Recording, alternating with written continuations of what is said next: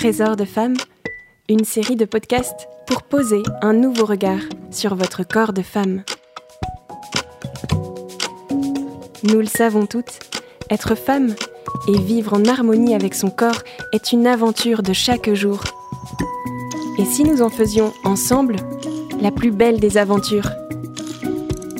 C'est ce que propose Cécile de Villancourt, qui s'est spécialisée dans le cycle féminin après ses études de sage-femme. Elle vient de signer son premier livre, Trésor de femme, aux éditions MAM.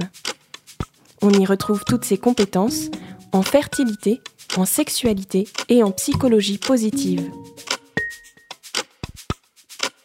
En face de Cécile dans ce podcast, Camille des éditions MAM pour un entretien de femme à femme.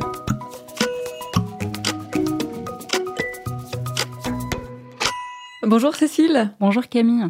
Avec quelques amis, l'autre jour, on s'est retrouvés à discuter de nos mères et de la façon dont elles avaient vécu leur ménopause, en tout cas de ce que nous on avait perçu de la façon dont elles avaient vécu leur ménopause, et on était toutes d'accord pour euh, dire que l'arrivée de la ménopause sonnait un peu comme la fin d'une vie de femme, quoi. Je me demandais si c'était le genre de phrase que vous entendiez aussi dans les, formations que vous animez euh, pour les femmes. J'entends beaucoup de choses sur la ménopause et surtout de grandes peurs, de la désinformation ou même pas d'information du tout. Entre les médias qui racontent des choses et les amis ou les médecins qui nous racontent d'autres choses, il y a de quoi être perdu. On me demande même parfois de monter des formations sur la ménopause. Ah, alors en deux mots, est-ce que vous pouvez nous expliquer ce qu'est la ménopause? Ménopause vient du grec et se compose de mène, le mois, et de pause, la fin. C'est donc la fin des menstruations. Quand une femme n'a pas de règles pendant un an, elle est ménopausée. Ouais, et là c'est un peu le début de la fin. Oui, en Occident, mais pas forcément ailleurs. Il y a plusieurs facteurs qui affectent la façon de vivre la ménopause. Les normes sociales, les attentes de la société vis-à-vis des femmes, les valeurs, les idées, leur compréhension de cette réalité et leur attitude. Selon leur vision positive ou négative, elles vont l'aborder de façon différente. Les manifestations et ressentis physiques et émotionnels de la ménopause varient à travers le monde. Autant la ménopause est universelle, autant sa perception ne l'est pas. En Chine et en Inde, les femmes ménopausées sont considérées comme des personnes matures et sages. Et dans le Japon traditionnel, il n'y a même pas de mots pour parler de cette transition. Ah oui. Là-bas, seuls 15% des femmes ont des bouffées de chaleur. Cela peut peut-être s'expliquer par l'alimentation, mais ce n'est peut-être pas la seule raison.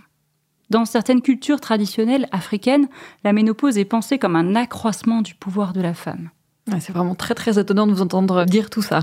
Oui, et c'est bon à entendre. La façon dont on envisage les choses influence la façon dont on les vivra. Mais il y a quand même, Cécile, des manifestations physiologiques ou un processus qui sera commun à toutes les femmes. Tout à fait. Toutes les femmes vivront le même processus biologique. La ménopause se fait en deux étapes. Il y a d'abord le temps de la périménopause, pendant laquelle les cycles se mettent à varier et le caractère cyclique va diminuer. C'est un processus qui va prendre plusieurs années et que les femmes vont toutes connaître à des âges différents. L'âge de la périménopause peut dépendre de plusieurs facteurs, notamment héréditaires. Ça arrive à peu près au même âge que nos mères. Et puis ça dépend aussi des antécédents familiaux, du mode de vie, de l'alimentation, du stress, etc. Certaines femmes gardent des cycles réguliers jusqu'au bout et leur cycle s'arrête brusquement. La conception d'un enfant reste d'ailleurs possible pendant la périménopause, et ce peut être une période délicate à ce moment-là. Au niveau hormonal, que se passe-t-il? Alors je vais rester très schématique, mais au niveau physiologique et hormonal, la production d'ovules ralentit, ce qui provoque une chute de production de progestérone et d'œstrogène. Et pour compenser cette chute, le cerveau va sécréter davantage d'hormones, cela entraîne un déséquilibre hormonal qui peut être la source de complications médicales sans que ce soit une maladie ou une pathologie. En fin de périménopause, il n'y a plus de progestérone et d'œstrogène sécrétés par les ovaires. Et jusqu'à la fin de la vie, les ovaires vont dormir et les hormones féminines sont donc moins présentes dans le corps, même si elles sont encore sécrétées par d'autres organes, à petite dose. Mhm. Et bien sûr, ça s'accompagne euh, de tous ces symptômes euh, que les femmes redoutent. Oui, on peut lister rapidement les symptômes classiques prise de poids, bouffée de chaleur nocturne ou diurne, la fragilisation du corps, la masse osseuse diminue, le risque cardiovasculaire augmente, la peau et les muqueuses s'assèchent, les troubles urinaires, etc. Mais il est difficile de définir si ces symptômes sont attribués à la ménopause et à ces déséquilibres hormonaux ou tout simplement à l'état général et au corps qui évolue, puisqu'on voit bien que les hommes aussi font face à ces changements. Oui, ou alors ça peut être dû aussi à la vision que l'Occident porte sur la ménopause, comme vous le disiez tout à l'heure. Exactement. En Occident, la ménopause est perçue comme un événement négatif associé à la vieillesse, la fin d'une époque, la fin de la fertilité. La société a tendance à faire peser une pression sur les femmes à qui on demande d'atténuer tous ces symptômes de vieillissement. De plus, la femme ménopausée est d'abord considérée sous un angle médical comme un sujet à risque. Risque de maladies cardiovasculaires, d'ostéoporose, de certains cancers. La ménopause n'est pas considérée comme une transformation mais comme un appauvrissement. J'y vois là une idée reçue à balayer. Alors justement, comment on fait, Cécile, pour changer de regard sur euh, cette étape de notre vie de femme? En donnant du sens à la ménopause, en la vivant comme une étape, une transformation. C'est un bon moment pour s'arrêter, pour prendre un peu de temps pour soi, reconnaître et célébrer ce qu'on a accompli, se réconcilier avec ses échecs, dans la bienveillance, et accueillir cette nouvelle période en se demandant ce que l'on veut en faire. D'accord. Alors la ménopause, c'est d'abord la fin de la maternité. Il y a bien sûr la question de la maternité. La femme laisse derrière elle un temps de maternité. Elle a pu, ou pas, donner la vie. Et cette période peut être plus ou moins facile à traverser. Qu'elle ait enfanté ou pas, il y a un deuil de la maternité biologique à faire. On peut se demander, si j'ai été mère, qu'est-ce que m'a apporté la maternité? Si je n'ai pas été mère, quelle fécondité ai-je eue? Et dans tous les cas, comment faire le deuil de la maternité physique? La femme quitte une fertilité pour une autre sorte de fécondité. La fertilité se situe au niveau biologique, et la fécondité plutôt dans l'ordre de la transmission, du fruit, du don. C'est un moment où la femme peut entrer dans une autre fécondité. Et c'est l'opportunité d'entrer dans une nouvelle période de son existence, surtout avec l'allongement de la durée de notre vie. C'est vrai. c'est peut-être aussi un moment où la femme peut faire le point sur son travail ou sur ses compétences. Exactement. C'est aussi le moment de développer ses talents, de déployer sa personnalité, peut-être de changer de profession. Certaines grandes femmes ont eu une fécondité extraordinaire au moment de la ménopause. Je pense par exemple à Mère Teresa, à Saint-Hildegarde. Et c'est l'occasion d'un nouveau départ, d'une nouvelle croissance, d'une fécondité différente. Et j'imagine que la question de la sexualité se pose également, parce qu'elle aussi est soumise à beaucoup de changements. La sexualité peut changer, mais ce n'est pas la fin de la sexualité. L'union est toujours bonne pour le couple, et laissera peut-être un peu plus de place à la tendresse, à la montée du désir, au geste. Et s'il y a une gêne ressentie lors de l'union, parce que les modifications hormonales entraînent un assèchement des muqueuses, on peut utiliser une lubrification.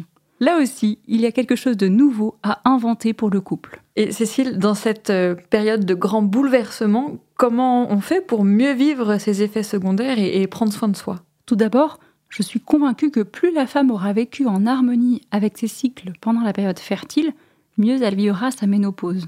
Ensuite, il faut soigner les trois piliers que sont l'activité physique, l'alimentation saine et la gestion du stress et l'équilibre psychique qui vont ensemble. C'est le moment d'adopter résolument de bonnes habitudes alimentaires, une bonne hygiène de vie, de continuer ou de se remettre à l'activité physique. Il vaut mieux une demi-heure tous les jours que trois heures le week-end. Prendre soin de son sommeil, faire attention à son stress, etc. Bref, prendre soin de soi. J'encourage aussi beaucoup les femmes à se tourner vers la naturopathie, etc. En fait, il existe de nombreuses plantes qui peuvent leur faire beaucoup de bien. Peut aussi se poser la question de l'accompagnement médical. Les médecins peuvent facilement prescrire des œstrogènes pour combler la baisse. Mais ce n'est peut-être pas quelque chose de très ajusté. C'est une simplification du système alors que l'équilibre hormonal dépend de plein d'autres facteurs, des hormones thyroïdiennes, du taux de glucose sanguin, etc. C'est tout un écosystème. Et c'est uniquement en ayant une stratégie globale que l'on peut pallier à un déséquilibre. Il faut faire attention aussi à certains traitements qui, en donnant trop d'œstrogènes, pourraient peut-être favoriser le cancer du sein.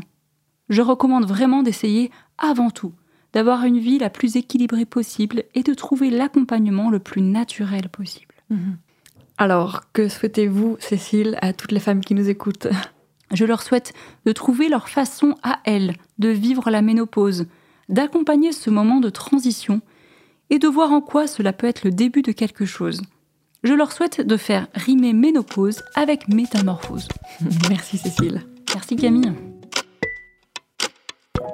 Si vous avez aimé cet épisode, n'hésitez pas à le liker, à le commenter, à le relayer et à écouter les autres épisodes de la série.